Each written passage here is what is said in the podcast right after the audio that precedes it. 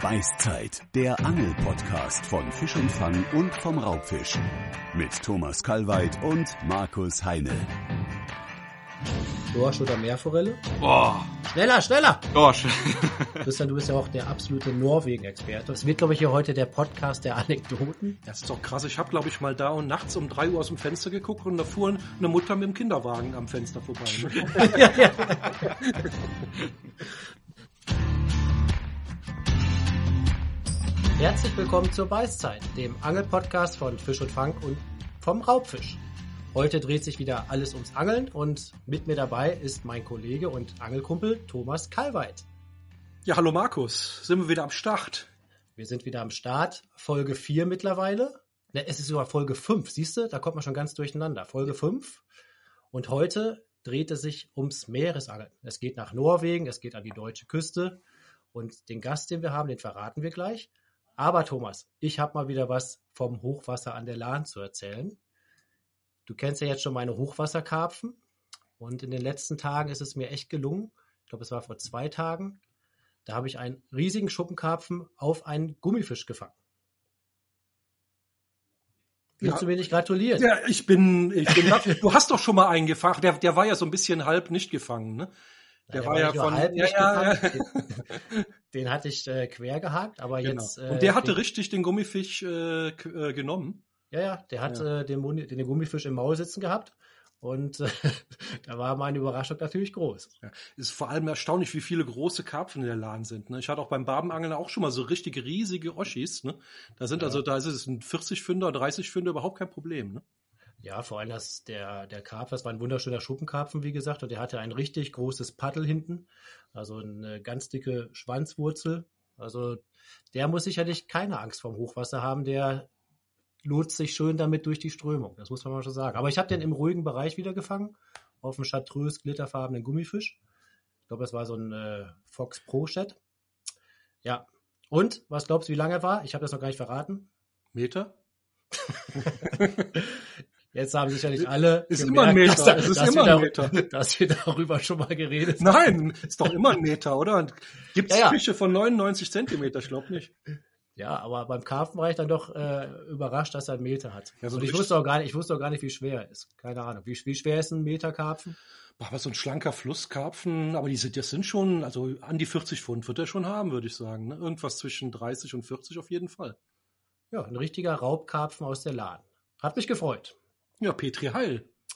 Dank dir und denk noch an unser Projekt, dass wir da bald mal ganz gezielt auf Ja, stimmt, wir machen. haben es schon wieder aufgeschoben. Ne? Bald ist Hochwasser vorbei und dann, naja. Naja, wir können ja nicht alles machen. Aber jetzt haben wir über die Karpfen der Lahn wieder geredet. Heute geht es aber gar nicht um Friedfische, sondern es geht ans Meer. Und dafür haben wir einen Kollegen als Gast eingeladen, den Christian Hoch. Christian, herzlich willkommen bei der Beißzeit. Hallo Markus, hallo Thomas. Ich freue mich sehr, dass ich heute dabei sein darf bei eurem Podcast.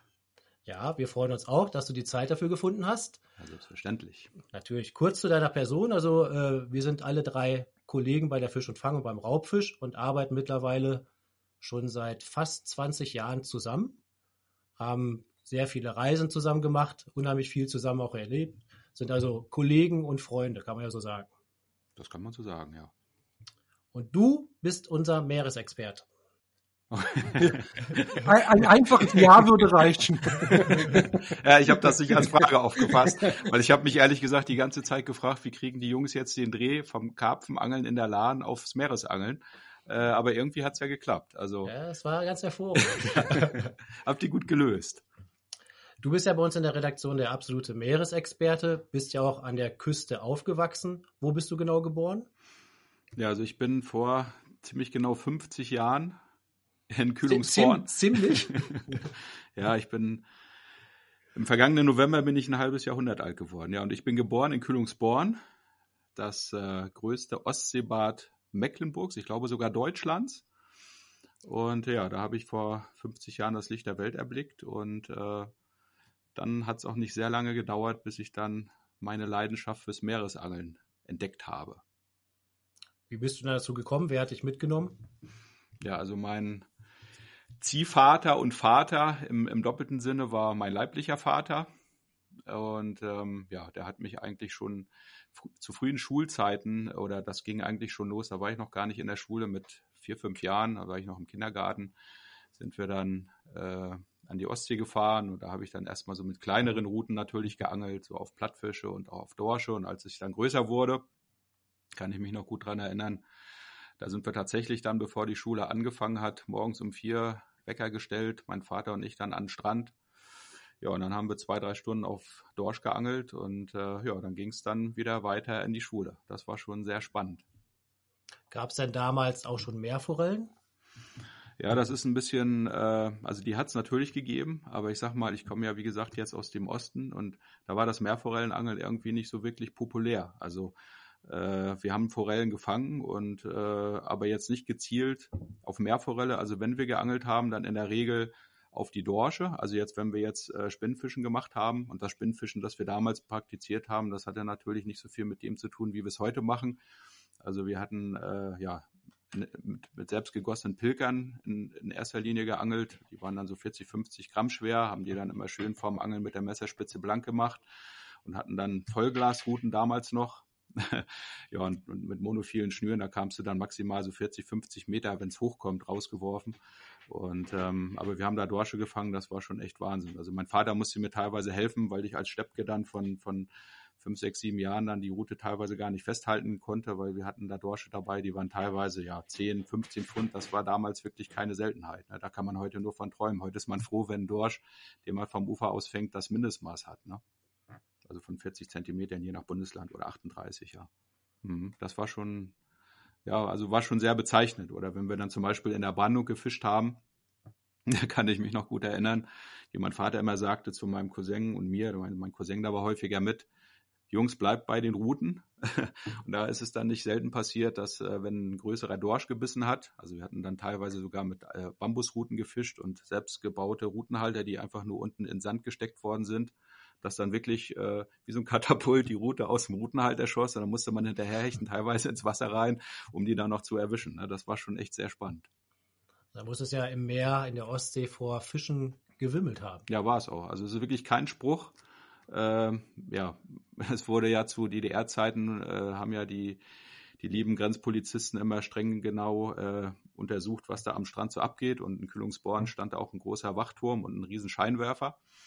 Und ja, dann haben die halt alle paar Minuten wurde dann die Küste abgeleuchtet und es war wirklich kein Spruch. Wir standen mit der Warthose im Wasser und immer wenn dann der Scheinwerferstrahl zu uns rüberkam, konnte man teilweise wirklich Dorsche schwimmen sehen. Also das war unfassbar, was es da für ein, ein äh, Dorschreichtum gab. Ne? Also und wie hat sich das dann im Laufe der Jahre geändert? Äh, also ich weiß ja noch zu Wende, zu Wendezeiten sind ja auch viele Angler aus dem Westen gerade zum Meerforellenangeln rübergefahren und haben ja echte Sternstunden erlebt. Genau.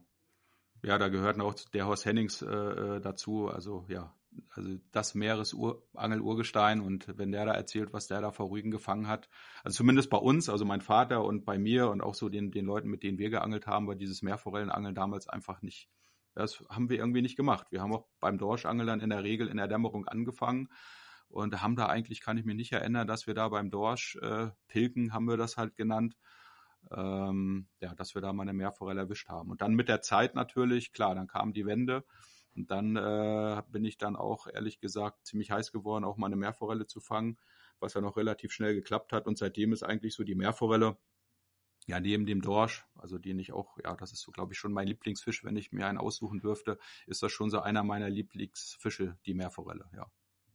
Ja, es hört ja auch ein großer Meerforellen-Experte mit, der Thomas. Ja, absolut. Ich habe, äh, ich glaube, zweimal in meinem Leben auf Meerforelle geangelt, mehrere Tage jeweils und noch nie eine gefangen. Ich habe aber schon mal eine gegessen, das muss reichen, glaube ich. Hast du wirklich noch keine gefangen? Ich habe noch nie eine gefangen. Ich habe, glaube ich, zweimal, drei, ich, einmal mit dir sogar, nee, zweimal sogar mit dir. Ne? Äh, das stimmt, ich kann mich dran erinnern, wir waren mal drei Tage mit dem Horst Hennings und ich glaube, da waren noch zwei andere Experten dabei, da waren wir vor Boltenhagen und da kann ich mich immer noch gut erinnern, da war das so heiß und wir haben dann immer nur in den frühen Morgenstunden und in den Abendstunden gefischt. Und sind dann irgendwie um drei oder halb vier aufgestanden, haben dann vor dem Frühstück waren wir dann Wartangeln da weiß ich noch ganz genau, wir dann so mit dem Angelequipment und Fotokoffer und ähm, dem schweren Stativ und Horst Hennings war immer schon 100, 200 Meter voraus. Unglaublich. Und immer, das, das gibt's nicht. Und das Schlimme, der, der war ja doppelt so alt wie wir damals, ne? Das ist äh, unglaublich. Ja, Wahnsinn, ne? Und da haben wir wirklich gekämpft wie die Löwen, ne? wie Ja, Horst sagen ja. würde. Ne? Aber er hat am Ende dann noch so, eine, ich glaube, so eine 50er war es gefangen und damit war dann alles gut. Aber du hast, glaube ich, einen Hornich gefangen, ne? Ist das richtig? Äh, ja, ich glaube ja. Sagen wir mal ja. Doch, ich glaube, du hast einen Hornich gefangen. Ja, ja, das stimmt. Ja, ja. Hast du denn die 1000 Würfe gemacht, die man als Habe Mehrfach ich, hab ich gemacht, aber ich habe mich, ich hab mich nicht so weit rausgetraut wie der Horst. Also der Horst war ja, der ist unter Wasser mit, mit, mit dem Nassanzug da rausgewandert, bis er irgendeinen Stein gefunden hat. Und auf einmal plopp kam das kleine Köpfchen da in, in 100 Metern Entfernung aus, dem, aus der Ostsee raus. Ne? Also unglaublich. Ne? Also der Mann ist wirklich so, so ein Powerpaket. Ne? Kann man gar nicht anders sagen. Ne? Ja, ist er, ne? Also Ja. Horst hat da wirklich, der ist da wirklich äh, äh, Respekt muss man wirklich, ja. mit allen Wassern gewaschen und äh, es ist auch ja, er er schon oft abgesoffen war fast und äh, ich war mit ihm vor zwei, drei Jahren war ich mal mit ihm zusammen mit dem Hauke Loof zum Meerforellenangeln und da wäre es auch fast mal ins Auge gegangen. Ne? Da waren wir dann irgendwie so, ja, keine Ahnung, 100, 200 Meter weg und dann drehte ich mich um und auf einmal war Horst nicht mehr zu sehen. Da war der auch auf so einen Stein raus und äh, ist dann, hat dann den Halt verloren und hat dann wirklich massive Probleme, wieder auf die Füße zu kommen. Ne? Also da habe ich so wirklich ein bisschen Muffensausen gehabt und Horst hat in dem Moment nicht, aber im Nachhinein auch gesagt, Mensch, Christian, also das war echt eine knappe Kiste. Ne? Ja, Jeder möchte ja mal eine Meerforelle fangen, aber man kann ja den Anglern sicherlich die Angst davon nehmen, dass man immer 1000 Würfe benötigt, um eine Meerforelle zu fangen. Das geht ja teilweise auch wesentlich schneller. ja, Also ich- absolut. Also ich kann mich, glaube ich, noch daran erinnern. Es wird, glaube ich, hier heute der Podcast der Anekdoten, weil du hast mich auch mal, Christian, mit zum Meerforellenangeln nach Kühlungsborn genommen oder wir waren auf Fehmarn. Ich weiß das gar nicht ganz genau. Das war auf jeden Fall mein erstes Meerforellenangeln und äh, ich glaube, ich habe relativ schnell eine Meerforelle, eine kleine Meerforelle gefangen nach, ich weiß nicht, ich habe die Würfe nicht gezählt, aber da war das Klischee von den 1000 Würfen dann eben nicht zutreffend. Hm. Na doch, das war vor, vor ähm, Kühlungsborn. Ich glaube, da war auch der Sebastian Schlott, unser, unser ehemaliger Kollege, glaube ich, noch mit dabei. Ne? Ach, der hat am, der hat am, Ufer, am Ufer mal Feuerchen Ja, ja, gemacht und genau. Tee In, gekocht. in der Kelly Kettle. Das weiß ich auch Ja. noch. ja. Ist auch schön. Und ich glaube, das war irgendwie im Dezember oder so. Das waren so ein paar Grönländer, die wir da gefangen haben. Ne? Also, nee, das mit dem Fisch der 1000 Würfe, ich glaube, wenn man da so ein bisschen die, die richtige Jahreszeit findet und die, die ja, Bedingungen ein bisschen passen vom, von der Wassertrübung her und so weiter. Und dann, dann sollte das eigentlich, sollte man nicht so viele Würfe brauchen unter normalen Umständen. Du sagtest gerade Grönländer, was meint man damit genau? Ja, das sind im Prinzip die Fische, die, ja, ich sag, ich, das war ja, glaube ich, im, im Dezember, das sind halt die Fische, die noch nicht geschlechtsreif sind, also sprich noch nicht äh, in die Flüsse mit aufsteigen.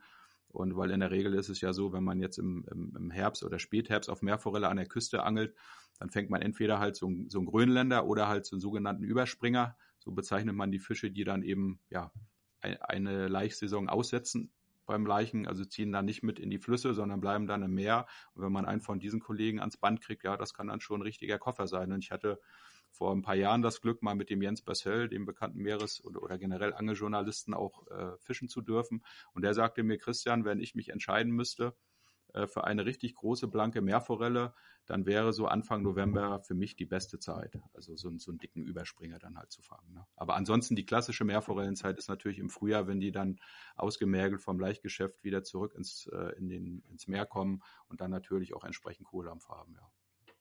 Du erzähltest ja gerade davon, dass früher in den äh, Scheinwerfern der Grenzkontrolleure wirklich die Dorsche im Wasser zu sehen waren. Kannst du eigentlich einen bestimmten Zeitpunkt nennen, wann der Bestand dann schlechter wurde, wann man weniger fing-? Nee, das kann ich so nicht sagen, aber bei der Gelegenheit fällt mir ein, ich war vor circa, ja, fünf Jahren, glaube ich, vier, fünf Jahre ist das ungefähr her. Und da habe ich eine ähnliche Situation erlebt. Also sowas kann man auch, wenn man Glück hat, auch heutzutage noch erleben. Da war ich auch in meiner alten Heimat und ähm, bin dann abends nochmal los, wollte auf Meerforelle und bin dann auf so eine Sandbank, also ich kenne halt da die Strecke sehr gut und bin auf so eine Sandbank gewartet, die lag so 50 Meter vom Ufer weg. Und, äh, und dann kriegte ich irgendwie immer so mehrere Fehlbisse. Und ich dachte, Mensch, mehr, man hofft ja dann immer auf eine Meerforelle. Und da war das wirklich ähnlich. Da habe ich, also ich, ich weiß jetzt nicht, ich will jetzt nicht lügen, aber bestimmt 60, 70 Dorsche in zwei Stunden gefangen, also von denen natürlich ich nur fünf mitgenommen habe, weil das Backlimit dann er, er, erreicht war. Aber da habe ich wirklich einen Biss gehabt. Wenn es ein Fehlbiss war, hing der nächste. Das war irre. Also da waren wirklich die Fische buchstäblich um mich rum auch. Ne? Also sowas kann man heutzutage, ist natürlich eine absolute Sternstunde gewesen, aber, aber um auf deine Ursprungsfrage zurückzukommen, äh, ja, ich denke schon, das ist dann so, ähm, ja, so Mitte der 90er, da ging es dann schon ziemlich, ziemlich äh, langsam bergab. Äh, dann kam 2016, hatten wir wieder einen sehr starken Dorsch-Jahrgang. Das hat man dann auch spürbar gemerkt. Also hat sich das in den Fängen niedergeschlagen. Und ja, jetzt so die letzten ein, zwei Jahre sieht es leider wieder nicht so rosig aus mit dem Dorschnachwuchs. Ne? Da ist also nicht so viel nachgekommen wie erwartet. Also maßgeblich dafür ist ja immer so eine Einstromlage verantwortlich, sprich der, der, der Salzeinstrom und sauerstoffreiches Wasser aus der Nordsee oder Kattegat, Skagerrak. Und wenn das eben nicht der Fall ist, dann kann sich eben der Dorschnachwuchs nicht so entwickeln, weil der Dorsch hat schwebende Eier, die brauchen einen bestimmten Salzgehalt von so ja, 12, 13 Promille.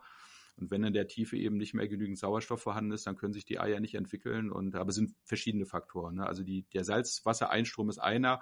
Dann gibt es natürlich auch Laichräuber äh, wie Sprotte oder auch Plattfische, die gerne mal äh, Dorsch, äh, Dorscheier fressen. Aber äh, da kommen halt immer viele Faktoren zusammen. Und äh, man muss aber auch sagen, dass es auch natürlicherweise also Fluktuationen gibt. Also natürlich werden da noch äh, Fischer oder auch Angler teilweise mit verantwortlich gemacht, aber man hat von Natur aus gibt es immer wieder Jahre, wo es stärkere und wo es auch schwächere äh, Dorschjahrgänge gibt. Und da müssen wir jetzt einfach hoffen, dass sich dann in den nächsten Jahren das Ganze wieder stabilisiert. Dafür kommen ja neuerdings auch Fischarten an der Ostsee hinzu, die da vorher noch nie erbeutet wurden. Ne? Also zum Beispiel Seelachse. Ich mhm. habe auch schon von Thunfischen gehört. Ist das richtig? Ähm, also in der Ostsee selber Thunfische. Also, also auf, dem, auf dem Weg zur Ostsee. Ja. Auf dem Weg zur Ostsee. Ja, nee, also das ist, äh, das ist in der Tat so, dass sich da immer mehr in Anführungsstrichen Exoten auch ausbreiten. Wie jetzt, wie du sagtest, eben auch die Seelachse, die jetzt schon seit mehreren Jahren immer äh, häufiger auch in der Ostsee gefangen werden. Aber die kommen halt dann mit so einem ja, sage ich mal, mit so einem großen Salzwassereinstrom schwappen die dann quasi mit rüber. Und da sind dann teilweise auch dann äh, durchaus mal 80er Fische gefangen worden vor Kiel oder so. Äh, aber das sind eben alles Fische, wenn, wenn die dann irgendwie weggefangen werden, äh, die, dann sind sie weg. Also die können sich in der Ostsee selber nicht fortpflanzen.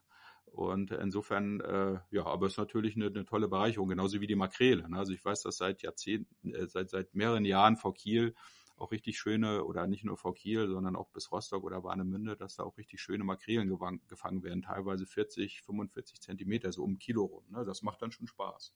Wolfsbach gibt es doch keine in der Ostsee, ne? oder? Äh, werden, wurden auch schon teilweise vereinzelt gefangen, aber es ist jetzt nicht so, dass man jetzt wie zum Beispiel beim Seelachs, da gibt es halt wirklich so Experten, die sagen dann gerade so in der westlichen Ostsee, so Kieler Raum oder auch dann so Richtung dänische Grenze, die dann auch teilweise im Winter dann gezielt äh, Seelachse fangen. Da haben wir ja auch schon Fischenfang die eine oder andere Reportage gemacht, beispielsweise mit dem äh, Jörg Owens, da war ich selber mal mit dabei, mit Horst Hennings und Jörg Owens und da haben wir dann eben auch, oder die zwei besser gesagt, auf Ansage auch schöne Seelachse dort gefangen, ja.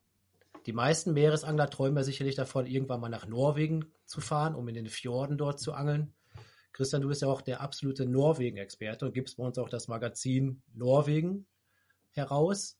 Wann warst du denn das erste Mal in Norwegen? Das muss so 1992, 1993 gewesen sein. Ähm, also so zwei, drei Jahre nach der, nach der Wende. Wie gesagt, ich komme ja aus dem Osten und zu DDR-Zeiten durfte man natürlich nicht nach Norwegen reisen. Und ich war mit meiner Familie und einer befreundeten Familie waren wir zusammen auf der Insel Boken in Südnorwegen. Ähm, ja, da sind wir mit dem Auto von Hirtshals nach Christiansand gefahren und ich weiß es noch so wie heute, als die Fähre dann, also mit der Fähre halt von, von Hirzers nach Christiansand übergesetzt. Und da, bin ich dann, da bin ich beruhigt. ja, ja nee, so, so, so spektakuläre Autos gab es ja, ja. nicht bei uns. Thomas denkt wahrscheinlich ich dachte von, von da ist naja, so Dudu, da ist ne? Doch ein Dudu dazwischen, genau. habe ich mir gerade gedacht. und äh, als dann die, die Fähre in den äh, Oslofjord fuhr und äh, wir dann an Land waren und von der Fähre fuhren und ja, wir waren alle irgendwie so fasziniert, weil es gab überall Wasser. Du hast nach links geguckt, da war ein Fjord, du hast nach rechts geguckt, da war ein Fluss, geradeaus war ein See. Und so ging das eigentlich die ganze Fahrt. Überall war Wasser. Und das war für uns wirklich, äh, ja, wir konnten das irgendwie gar nicht glauben. Und ähm, ja, hatten ja, wie gesagt, überhaupt noch keinerlei ja, Berührung mit diesem Land und allein diese Natur und diese Wasservielfalt, das war für uns wirklich ja, der absolute Hammer. Ne? Und dann kamen wir dann halt an, da bei unserem Ferienhaus, weiß ich noch, und da habe ich dann natürlich erstmal die Vermieterin gelöchert, wie sieht denn das aus? Was meinst du? Kann man hier irgendwie ein paar Seelachse fangen? So, ja, überhaupt kein Problem. Und so, echt, ja, und wie groß sind die? Ja. Ja, und da, das war halt da, man war da total ja, wie soll ich sagen, man hat sich gefreut wie ein kleines Kind, weil das völliges Neuland war. Ja, und dann sind wir dann da rausgefahren mit so einem, ich weiß gar nicht, das war vielleicht, wenn es hochkommt, vier Meter lang, so ein, so ein Plastikboot mit so einem, glaube ich, acht oder zehn PS Motor mit drei Mann. Also da, da hat auch außer uns und ein bisschen Angelequipment nicht mehr viel reingepasst. Ja, sind wir dann da rausgeschippert. Natürlich Echolot hatten wir überhaupt nicht. Wir hatten noch monophile Schnüre und unsere ganz einfachen Angeln. Ja, dann wusstest du gar nicht, ist das jetzt ein Hänger oder ist das jetzt ein Fisch? Und als dann die ersten äh, mit unseren Tannenbäumen, ja, wir hatten dann natürlich drei, vier Beifänger, so wie man das halt so machte früher. Als dann die ersten Fische und, und Full House da nach oben kamen, waren wir natürlich alle schwer begeistert. Und ich hatte dann mein so ein kleines Fischbestimmungsbuch mit an Bord ja, klar, wenn, wenn du das nicht kennst, dann hast du so einen kleinen Köhler oder einen Pollack und dann bist du dir nicht sicher, ist das jetzt ein Köhler? Was meinst du, ist das ein Pollack? Weil wenn die klein sind gerade, dann sehen die sich halt relativ ähnlich. Und das war dann schon ganz lustig, sich dann erstmal so an diese verschiedenen oder neuen Arten zu gewöhnen. Und ich weiß genau, wir hatten an dem ersten, während unseres ersten Norwegen-Angelurlaubs haben wir insgesamt 15 verschiedene Fischarten gefangen. Also das war schon, Wahnsinn. Also vom Lippfisch über einen Dornhai bis hin zur Makrele und ja, die Klassiker Dorsch, Köhler, das war schon irre. Also war ein Riesenerlebnis auf jeden Fall. Da kann ich mich aber auch gut dran erinnern, als, ich das erste Mal in Norwegen war, das war, glaube ich, so 2004. Da warst du auch mitgekommen, äh, da sind wir zum Romsdalsfjord gefahren. Ach so, ja. ja. Oha, ja. So, mit Henning Stüring, mit unserem Chefredakteur von Fisch und Fang zusammen. Genau, da sind wir mit, äh, mit, mit dem Bus hochgefahren mit, äh, also es war eine Gruppenreise mit 30, 40 Leuten, glaube ich. Und die Anfahrt dauerte zwei Tage und da wurde auch damals im Bus noch gequalmt und ja, ganz skurril alles. Aber auf jeden Fall dann am Romstalsfjord selbst, dann äh, war ich auch am Artenzählen und war ganz stolz, so, oh, jetzt habe ich sieben, acht, neun Arten gefangen. Ja. Und äh, das kannte man von zu Hause ja gar nicht in der Form. Und äh, da kann ich mich auch ganz genau dran erinnern. Und dann natürlich, der Romstalsfjord ist ja bekannt für seine Seelachse. Und ja, als ich da den ersten Seelachs dran hatte, ähm, ich weiß nicht mehr, wie groß er war, so ein 10-Pfund-Fisch. Das waren ja Drills, wie ich sie vom Süßwasser nicht kannte. Also auf einmal, also man muss sich das so vorstellen beim Seelachsangeln. Wir haben damals mit kleinen Pilkern geangelt und die haben wir Richtung Grund gelassen und dann so schnell wie möglich eingekurbelt. Und da denkt man sich ja schon so, naja, das kann ja nicht klappen. Aber du warst ja auch dabei, du kanntest die Methode und es klappte wirklich, also dass dann im, im vollen Einkurbeln auf einmal ein Seelachs auf den Köder knallt und dann reißt er ja Schnur von der Rolle. Das ist ja dann, ich glaube, 50, 60 Meter ist nicht untertrieben. Und das waren ja wirklich Drills so an der 100 Gramm Route. Die kannte ich vom Süßwasser nicht. Ne? Das waren für mich die, die, ich glaube, die größten Fische dann, die ich bis dahin jemals gefangen hatte. Ja, also das war schon irre, ne? Also ich kann mich da auch noch gut dran erinnern. Da war ja Uwe Onken, das ist ja so der, der Seelachspionier des Romsdalfjords. Hier Uwe, Gott hab ihn selig, der ist ja leider jetzt nicht mehr unter uns mit, mittlerweile. Äh, und äh, Uwe hat das dann ja so propagiert, diese Freiwasserangelei. Und wir haben dann damals, da war man sich immer noch nicht so sicher, soll ich jetzt geflochtene Schnur nehmen oder soll ich monophile Schnur nehmen? Und ich glaube, wir hatten dann so unsere 4000er oder weiß ich nicht, ja, 4000er so Hechtrollen halt oder 5000er mit monophil gefüllt, so 30er oder 35er und dann angelst du dann halt, was weiß ich, in 80, 100 Metern Tiefe. Also ich kann mich noch gut dran erinnern, wir sind meistens so weit rausgefahren, bis das Echolog keinen Grund mehr angezeigt hat. ja. Das ging irgendwie nur bis 100. Und da haben wir, glaube ich, über 200, 300 Metern Tiefe am besten gefangen. So. Und wenn dann so ein Seelachs dann auf 100 oder 120 Meter einsteigt und dann erstmal so 50, 60, 70 Meter Schnur runterreißt und dann hast du schon irgendwie teilweise dann den, den Kern deiner Spule gesehen. Und da weiß ich auch noch, da ist dann Henning irgendwie mal die Schnur gerissen Ach so, ja, das Drills, weiß ich auch noch, ja. Da ist bei Henning die Schnur gerissen während des Drills, aber genau in dem Moment hat der Seelachs angehalten, Henning irgendwie die Schnur wieder zusammengeknotet und als, die, als der Knoten wieder provisorisch äh, ja, fertig war, da ging dann die nächste Flucht los. Ne? Das war schon wirklich spektakulär. Und ich weiß auch noch ganz genau, wir haben dann eben gezielt im Freiwasser gefischt, während ja, viele andere im Camp dann halt an den Kanten dann eben diese 30er, 40er Seelachse gefangen haben. Und wenn wir dann ganz stolz ins Camp zurückkamen mit so einer Wanne, die sind ja meist so 90 Zentimeter und da passten dann so fünf, sechs Seelachse rein. Und die kamen dann mit einer halbvollen Wanne, wo irgendwie 50, 60 Seelachse drin waren. Da haben wir schon so ein paar neidische Blicke geerntet. Aber wir haben ja immer gesagt, Leute, ihr müsst im Freiwasser angeln. Ne? Da sind halt die Dicken. Aber die wollten das oder hatten dann auch irgendwie nicht die Ausdauer. Das ist natürlich auch gewöhnungsbedürftig, wenn du dann da irgendwie im, im Nirgendwo quasi rumkurbelst und den Pilger einholst wie so ein Berserker. Aber spätestens, wenn dann der Einschlag kommt, dann, ja, dann lohnen sich dann diese, diese, ja, teilweise Stunden ohne Biss, ne? Da ist ja eine absolut geile Angelei, ne? Also ich angel so gerne auf große Seelachse in Norwegen. Äh, was Besseres gibt's ja fast gar nicht. Also Ja, das sind schon echte Kampfmaschinen, muss man sagen. Also, was halt nur ein bisschen schwierig ist dann teilweise, auch wenn man die jetzt in nicht so großen Tiefen fängt, ähm, die, die verausgaben sich ja so extrem, dass man die dann leider oftmals nicht äh, mehr zurücksetzen kann. Also da muss man dann wirklich, auch wenn es dann manchmal schwerfällt, aufhören oder auch sagen, hier Mensch, äh, sich dazu zwingen, weil das, das bringt da nichts. Ich, auch wenn die dann vermeintlich noch abtauchen, man hat das dann ganz oft, dass dann irgendwie nach ein, zwei Minuten sieht man dann irgendwie 50 Meter entfernt einen wieder hochploppen und da tut man sich und dem Fisch keinen Gefallen mit, wenn man die dann versucht zurückzusetzen auf Biegen und Brechen, aber die packen das dann oftmals nicht. Ne? Thomas, du warst ja auch schon mal im Norden Norwegens Oh ja. Meeresangeln. Einmal, genau. Ich bin ja eigentlich gar kein wirklicher Meeresangler, eigentlich überhaupt gar kein Meeresangler. Und ich habe einmal eine Norwegen-Tour in den hohen Norden machen dürfen. Das war auch genial. Auch große Seelachse, absolutes super Erlebnis, äh, unglaubliche Fische. Also ich bin immer noch begeistert, aber wie gesagt, äh, eigentlich kein wirklicher Meeresangler. Und kleine Betten gab's, ne? Oh ja, ja, das war meine, ich habe, also die, alle schwärmen ja immer so von Norwegen. Ich hatte so eine ganz seltsame Tour. Das war so ein kleiner äh, Reiseveranstalter aus Bayern. Und als wir da ankamen, dachten wir, wir kommen jetzt in unser schönes Ferienhaus. Und was war? Die Kinder wurden aus dem Kinderbett nachts weinend mit dem Teddybär mussten ihr Bettchen verlassen. Und wir haben dann, ich mit dem Kollegen Thomas Wendt, er glaube ich Pin Pinocchio-Bettwäsche, ich äh, Donald Duck, in, im warmen Bettchen geschlafen. Und äh, ja, wir haben die Fische abgenommen bekommen und wir haben Wow. während der ganzen Tour nicht einmal Fisch essen dürfen. Das Wie war- habt, ihr, wie habt ihr Fische abgenommen ja, bekommen? die, die, die sind direkt, äh, wir durften auch nichts mitnehmen nachher. Also das war so ein bisschen wie im Knast. Ach Aber trotzdem eine schöne Tour. Das ist aber, muss ich sagen, das ist aber wirklich nicht typisch für Norwegen. Ne? Nee, Also, nee, nee. sowas nee, habe ich zum nee, Beispiel nee. noch nie. Nee, das war auch der deutsche Reiseveranstalter. Der hat halt, der hat halt unser Ferienhaus leider noch vermietet. Ah, die Und gibt's dann, war, wahrscheinlich- und, und dann waren wir halt, heute nicht mehr. dann waren wir Familienmitglied sozusagen und mussten dann im Kinderzimmer schlafen. Und äh, naja, es war aber deswegen, wahrscheinlich auch gerade deswegen, eine ganz tolle und besondere Tour. Aber Also dafür, Thomas, du warst ja noch ein zweites Mal in Norwegen. Ne? Wir waren ja auch mal, auch wenn es nur in Anführungsstrichen äh, auf die Süßwasserräuber ging, aber das fand ich war ja auch eine richtig tolle Tour. Das stimmt. Also ich war, War mehrfach schon in ne? Norwegen, auch Ja. mit Markus sogar mal. Ne? Wir waren auch mal in Norwegen Süßwasserangeln, glaube ich, ne? im Jöser. Ne? ja, ganz Ja, genau, ja, ja. Also, also auch für Süßwasserangler ist Norwegen auf jeden Fall eine Reise wert, ganz klar. Ne? Da braucht man es mehr gar nicht. Ne? Aber es war ja dann ganz schön, dass ihr damals diesen Familienanschluss hattet, ne? Auf Ja, das war eigentlich ganz witzig. Nur wir haben, das war witzige war, wir haben abends kein, oh sorry, das war jetzt hier. Wir haben abends keinen Fisch essen dürfen.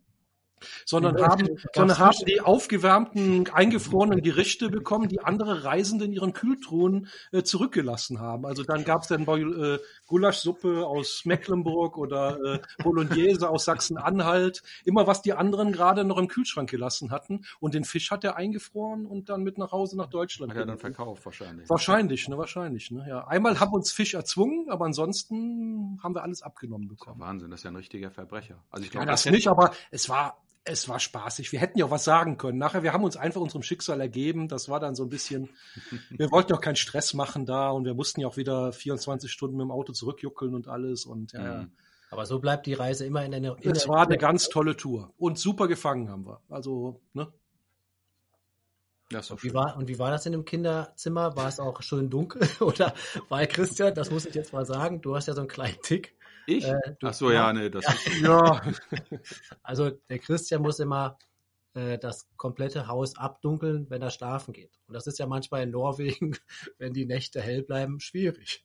Ja, das ist, äh, ich habe das komischerweise während des Studiums, hat mir das alles irgendwie gar nichts ausgemacht, da im Studentenwohnheim und so, aber irgendwie mittlerweile, wenn das so hell ist, ich kann dann irgendwie nicht schlafen. Und äh, äh, die, die, ja, die Leute wissen schon immer, wenn, wenn die mit ihm hoch nach Norwegen fahren, er hat immer seine, seine äh, blickdichten Müllsäcke mit dabei.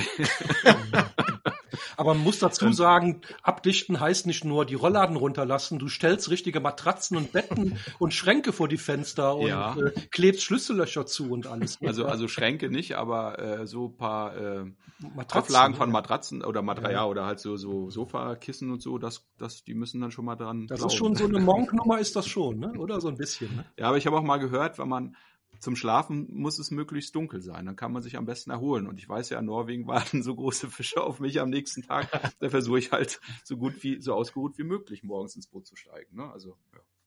Aber man muss ja auch sagen, wenn es dann eben rund um die Uhr hell ist, gerade dann eben von, von Juni, je nachdem, wo man sich dann befindet in Norwegen, das ist natürlich echt eine tolle Sache und da braucht der braucht man ja auch gar nicht so viel schlafen. Da kommst du ja mit vier, fünf Stunden, kommst du da ja locker aus, weil du bist ja so immer unter Strom und die Sonne, die sorgt dafür, dass du ja, du brauchst einfach nicht so viel Schlaf dort. Das ist so. Ja, es ist auch krass. Ich habe, glaube ich, mal da und nachts um drei Uhr aus dem Fenster geguckt und da fuhr eine Mutter mit dem Kinderwagen am Fenster vorbei. Ne? nachts um drei Uhr. Jetzt ja, ist ja taghell. Ne? Es ist mhm. ja, äh, der, die haben ja quasi keine wirkliche Nacht. Ne? Oder, oder diesen Rhythmus, wie wir den haben, dass man um zehn Uhr ins Bett geht. Nee. Das ist ja da hinfällig im Sommer. Ja, ne? und das, vielleicht, das, vielleicht war das ja die Mutter von dem oder die Frau von dem Lodgebesitzer, weil die Kinder mussten ihr Bett ja, ja die mussten raus. Ja, irgendwie so war es. Ja, wahrscheinlich. Ne? Ja.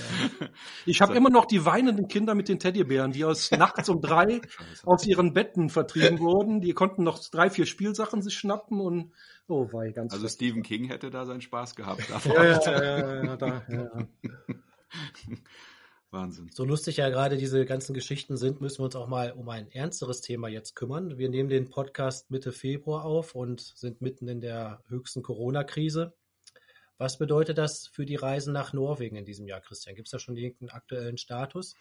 Ja, einen aktuellen Status gibt es leider nicht. Also es äh, ja, kam in den letzten Wochen immer wieder so Hiobsbotschaften aus dem Ministerium äh, zutage, wo es dann hieß äh, von der Ministerin, dass es äh, ja, wenn es gut läuft, könne sie sich vorstellen, dass man ab August wieder Touristen ins Land lässt. Und das wäre natürlich ein absoluter Worst Case.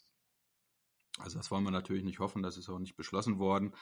Ähm, wir hoffen einfach mal, dass es sich, dass sich die Lage dann irgendwie ab dem Frühjahr, ab, keine Ahnung, April, Mai, dass sich das normalisiert, sodass man äh, wieder nach Norwegen reisen kann, so wie es im letzten Jahr auch möglich gewesen ist. Da durfte man ja ab Mitte Juli, also bis dahin waren dann im letzten Jahr Corona-bedingt die Grenzen geschlossen. Da sind die Norweger auch wirklich richtig, richtig rigoros.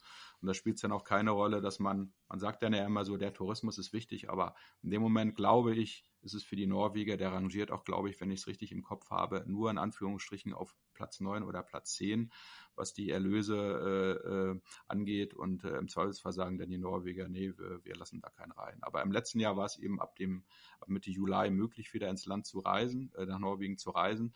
Und ähm, das, das funktionierte dann auch gut, wobei man natürlich schon ganz klar sagen muss, dass viele der Campbetreiber oder auch Angelreiseveranstalter natürlich massive äh, Einbußen hatten, die sie dann durch diesen verkürzten Sommer natürlich auch nicht ansatzweise äh, wieder reinholen konnten. Und ich habe da jetzt auch Zahlen gelesen, dass es äh, ja einen Rückgang von ungefähr 75 Prozent gab, also was die Einnahmen anging. Und das ist natürlich schon extrem. Ne? Und dann gab es im Herbst dann vergangenen Jahres gab es dann so eine Sonderregelung, was ich persönlich ein bisschen unglücklich fand. Also man, man musste wenn man nach Norwegen als Tourist einreisen wollte, in den Angelurlaub gehen wollte, musste man äh, quasi in Quarantäne, durfte aber, wenn vor Ort in der Anlage oder ja, dem, dem Anbieter, äh, wenn es, wenn der die Hygieneregeln äh, erfüllte, dann durfte man quasi unter Quarantänebedingungen angeln. Das heißt, du bist hingefahren nach Norwegen, bist in dein Haus, hast dich dann von dem ja, Eigentümer dann verpflegen lassen, sprich hast ihm eine Einkaufsliste gegeben, der ist für dich einkaufen gefahren, durftest dann sozusagen von deinem Haus zum Bootsteg in das Boot, durftest angeln, durftest aber vor Ort, das musste auch sichergestellt sein, am Filetierplatz zum Beispiel keinen Kontakt zu anderen Gruppen haben. Sprich, man konnte dann den Angelurlaub eigentlich, außer dass man jetzt selber nicht einkaufen durfte, ja, so natürlich wie möglich sozusagen durchführen. Und ich sage mal, wenn man ehrlich ist, die meisten Leute, die die reinen Angelgruppen, die nach Norwegen fahren, die wollen ja wirklich nur angeln, wenn es geht. Da sind ja jetzt in der Regel nicht viele dabei, die, äh, die dann auch viel Sightseeing machen. Äh, insofern war das dann schon für viele dann äh, ja eine ganz gute Geschichte, dass sie da dann ihre Touren auch antreten können, äh, konnten. Aber ich persönlich finde so eine Regelung Quarantäne, also für mich heißt Quarantäne nicht Angelurlaub, das hätte man oder müsste man meiner Meinung nach in Zukunft vielleicht ein bisschen anders formulieren. Weil da ging halt bei vielen Leuten, das habe ich auch von Angelreiseveranstaltern gehört, äh, als, als dieser Begriff Quarantäne genannt wurde, da gingen bei vielen dann eben die Alarmglocken an und haben dann ihre Reisen storniert, was, was natürlich gar nicht notwendig gewesen wäre, wenn man das vielleicht ein bisschen vernünftiger kommuniziert hätte. Ja, aber und ja gut, was jetzt in diesem Jahr ähm, Corona bringt, das wird, wird sich zeigen. Also da kann man momentan leider noch gar nichts sagen. Ne? Das ist so der Blick in die berühmte Glaskugel. Wie gesagt, ich kann nur hoffen, dass es dann ab dem Mai vielleicht dann wieder so ist wie im letzten Jahr. Äh, ja, aber wie gesagt, wir haben jetzt diese mutierten Viren, keine Ahnung, was die jetzt da anrichten. Äh, aber ja, wir bleiben trotzdem positiv, das muss man einfach bleiben, trotz dieser bescheidenen Lage. man kann nur hoffen, dass das positiv verläuft und dass man auch schnell wieder nach Norwegen kann, auch wenn es jetzt ja sicherlich nicht das Wichtigste ist. Aber ich hoffe auch, dass die Reiseveranstalter überleben und auch die Campbetreiber, dass wir auch so schönes Angeln dort erleben können wie in den letzten Jahren. Ne? Ja, das, das wäre sehr wünschenswert, weil das ist für viele dann äh, Veranstalter zum einen, aber auch natürlich vor allem für die, für die Leute vor Ort. Das ist schon wirklich, da haben viele dann extrem viel Geld auch in die Hand genommen, haben Boote gekauft, haben die Häuser, neue Häuser gebaut oder renoviert und so weiter. Und die sehen dann oder haben dann teilweise keinen Cent äh, äh gesehen. Das ist dann natürlich dann wirklich schon sehr, sehr hart. Und ja, aber wie gesagt, wir müssen uns den Optimismus, den Optimismus bewahren und ja, was anderes kann man momentan nicht machen. Wir können ja mal ein bisschen träumen und stellen uns einfach mal vor, wir machen jetzt mal wieder eine Norwegen-Reise. Und äh, da würde ich mal gerne vom Experten wissen, was du uns denn raten würdest, wenn wir A mit der Familie reisen, B mit der Männergruppe oder C auf Großfischfang gehen wollen. Welche Ziele soll man denn da ansteuern? Ähm, also fangen wir mal mit der Familie an. Das ist natürlich immer ein bisschen abhängig auch vom, vom Geschmack der Familie, was man da jetzt möchte. Aber ich persönlich würde, wenn man jetzt das erste Mal nach Norwegen fährt mit der Familie, würde ich schon so eine klassische Fjordlandschaft äh, bevorzugen oder äh, empfehlen. Also ja, Beispiel Romsdalfjord, das ist, finde ich, ist wirklich äh, diese, diese ganze Region Romsdal, äh, das ist schon wirklich ein Mittelnorwegen ist das, ne? Ja, das ist äh, ja und unteres Mittelnorwegen. Mhm. Und ähm, das kann man, sage ich mal, von Oslo aus beispielsweise, ist das, ja, ist das eine Fahrt von ungefähr acht, acht oder neun Stunden, glaube ich, wenn ich es richtig im Kopf habe. Ähm, und das ist schon wirklich äh, traumhaft. Du hast da wirklich äh, A, eine große Artenvielfalt, du kannst aber auch große Fische fangen, was wir ja vorhin auch ähm, in unserer, in unserer Anekdote hatten, die großen Seelachse. Du kannst da schöne Pollachs fangen, du kannst Dorsche fangen, du kannst Längs fangen, du kannst auch Seehechte fangen. Und du hast eben auch die Möglichkeit, da äh, ja, wenn man das dann möchte, kulturell wird da einiges geboten. Du kannst halt auch in die, in die nächstgelegenen Städte fahren, zum Beispiel nach Andalsnest. Das haben wir ja früher auch ausgiebig gemacht. Wer möchte, kann dann auch mal gut, das mit, durch Corona ist es natürlich ein bisschen schwieriger, aber könnte dann auch mal in die Disco gehen, was wir früher gemacht haben. Da habe ich auch noch, aber da wollen wir jetzt, glaube ich, nicht zu sehr ins Detail gehen. Leider. Aber das wäre schon, das, das wäre schon so eine Region, die ich auf jeden Fall empfehlen würde. Ne? Also ich, ich äh, ähm, ja, mit meinem, äh, unserem Autor vom Norwegen-Magazin, ein Freund von mir, der Hauke Loof, der empfiehlt dann eher noch ein bisschen weiter äh, Richtung Helgeland. Das ist so die, die Südostseite, Landseite der, der Lofoten sozusagen äh, weil man da eben auch äh, viel machen kann. Aber ich persönlich würde für den allerersten Norwegen-Urlaub äh, würde ich immer so den, den südlichen beziehungsweise mittleren Bereich bevorzugen, weil das einfach so von der von der Landschaft äh, äh klar, die anderen Regionen haben auch ihren Reiz, aber so ein klassischer Fjordurlaub finde ich persönlich für als Einstieg eigentlich ideal.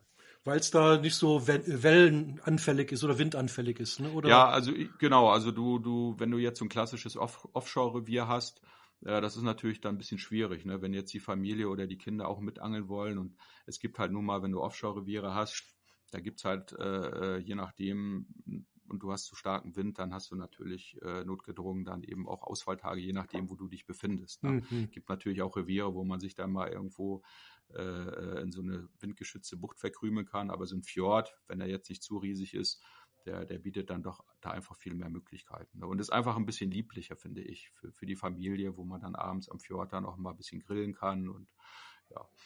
Wie ist, also das, deine, wie ist denn deine Erfahrung bezüglich der Ausfalltage beim Offshore-Angeln? Du bist ja.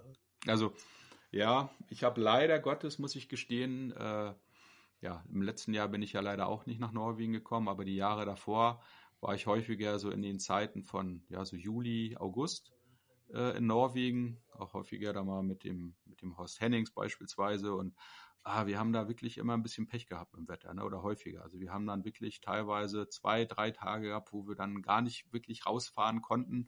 Und dann machst du dann natürlich dann mal so Notnummern, gehst dann mal irgendwo an, an, an so einen Bergsee, versuchst dann mal eine Forelle zu fangen oder vom Steg aus. Aber wie gesagt, das sind meistens dann ja doch so Notnummern, weil es ja nicht das ist, worauf man eigentlich aus ist. Ne?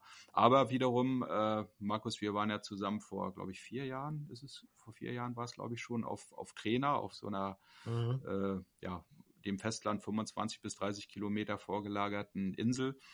Und äh, da haben wir teilweise dann selbst bei, bei 10, 12, 13 Meter pro Sekunde morgens vom Frühstück sind wir rausgefahren zum, zum Heilbuttangeln und haben dann direkt auf, auf Ansage auch einen gefangen, weil man sich dann eben so im Windschatten der Insel sozusagen ein bisschen bewegen konnte. Mhm. Ne? Aber das sind natürlich dann so die Ausnahmen.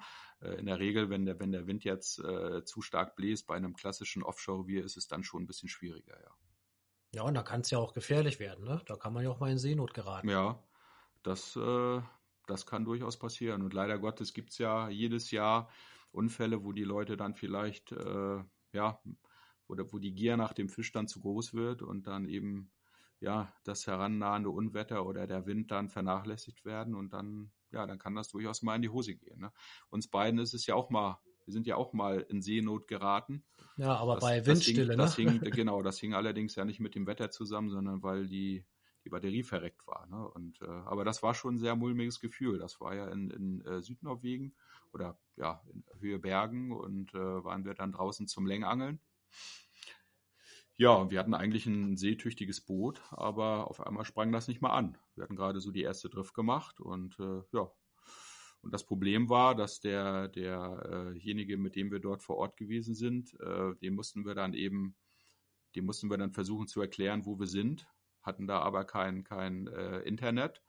Ja, und dann versuch dir mal zu beschreiben, wo du da gerade rumhampelst. Ne? Das war dann schon so ein bisschen, bisschen, bisschen heikel.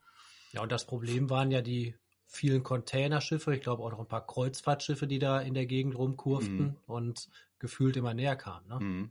Ja, das war echt sehr mulmig, ne? Und wir mussten dann äh, am Ende dann, äh, ja, mussten wir dann in Begleitung von der Seenotrettung wurden wir dann in den Hafen chauffiert und ich will jetzt keine, keine, kein konkretes Camp nennen, aber der, der Camp-Eigentümer stand dann im Hafen hat und hat noch freudestrahlend gerufen, ha, the Germans, so nach dem Motto, ja, wir sind ja selber ja. schuld, ne? aber wir konnten ja überhaupt nichts dafür, weil einfach ja diese, diese Batterie äh, äh, ja, den Geist aufgegeben hat. Ne? Und äh, nee, das ist schon, das muss man nicht haben, sowas. Naja, deshalb sollte man auch immer möglichst sicher angeln, denke ich. Also das heißt auch Notfallnummern dabei haben, Handy dabei haben, weil der Ernstfall kann ja immer kommen. Also ein ja. Motor kann immer mal verrecken ja. und gar nicht auszudenken, wenn das dann auf offener See bei schlechtem Wetter passiert. Ja. Ähm, ich würde auch dazu raten, echt vernünftige Klamotten zu tragen, irgendwelche Flotation-Anzüge, die, die dich dann auch im extremen Notfall, Notfall vielleicht retten. Ne? Ja, das ist schon sehr wichtig. Ne? Und ich meine, wir wollten, es war ja, wie du sagst, es war ja ruhige See. Und wir sind ja jetzt nicht irgendwie, es drohte ja nicht, dass wir irgendwie auf einen Felsen treiben. Insofern wollten wir erstmal versuchen, dass dann äh, äh ja der, der, der Kollege, der mit uns dorthin gefahren ist, dass der uns dann irgendwie vielleicht versucht, mit dem Boot äh, einzuholen. Aber äh, weil wir jetzt nicht gleich, es war jetzt halt nicht so bedrohlich, dass wir da gleich die Seenotretter anfunken wollten, aber ja, das, es blieb uns dann nichts anderes übrig am Ende. Ne? An dieser Stelle mal eine kleine Werbung in eigener Sache denn ab dem 21. April erscheint die neue Ausgabe des Norwegen-Magazins. Die Herbstausgabe mussten wir leider aufgrund von Corona aus produktionstechnischen Gründen ausfallen lassen. Jetzt sind wir wieder am Start mit einer pickepackevollen Ausgabe und sehr interessanten Themen. Beispielsweise berichten wir über eine sehr pfiffige, verhedderungsfreie Heilbuttmontage. Wir stellen den neuen Trendfisch vor, den Seehecht. Und Martin Bohler, den viele Fisch- und Fangleser wahrscheinlich eher als Friedfischexperten kennen, der hat sich äh, auf die legendäre Insel Soria begeben, um den kapitalen Sommerdorschen nachzustellen. Und er hat da Fische gefangen bis fast äh, 50 Pfund. Ja, und wer äh, Näheres zum Inhalt wissen möchte, der schaut einfach auf die Homepage norwegen-magazin.de. Wir haben natürlich auch spannende Filme wie immer mit am Start. Und eines sei an dieser Stelle schon versichert, es muss demnächst keine Ausgabe mehr ausfallen, denn der Florian Ofer und der Sven Gust, die in Norwegen leben, die sind äh, aktuell und auch in den letzten Monaten massiv am Start gewesen, haben spannende Reportagen produziert. Der Florian füttert mich schon immer mit, äh, ja, macht mich regelrecht neidisch mit riesigen Heilbutten und großen Dorschen. Also holt euch die neue Ausgabe des Norwegen-Magazins. Wie gesagt, sie liegt ab dem 21. April überall am Kiosk und im Zeitschriftenhandel. Ihr müsst aber gar nicht extra in den Laden laufen, denn ihr könnt euch das Heft ganz bequem im Parai Shop bestellen. Viel Spaß damit.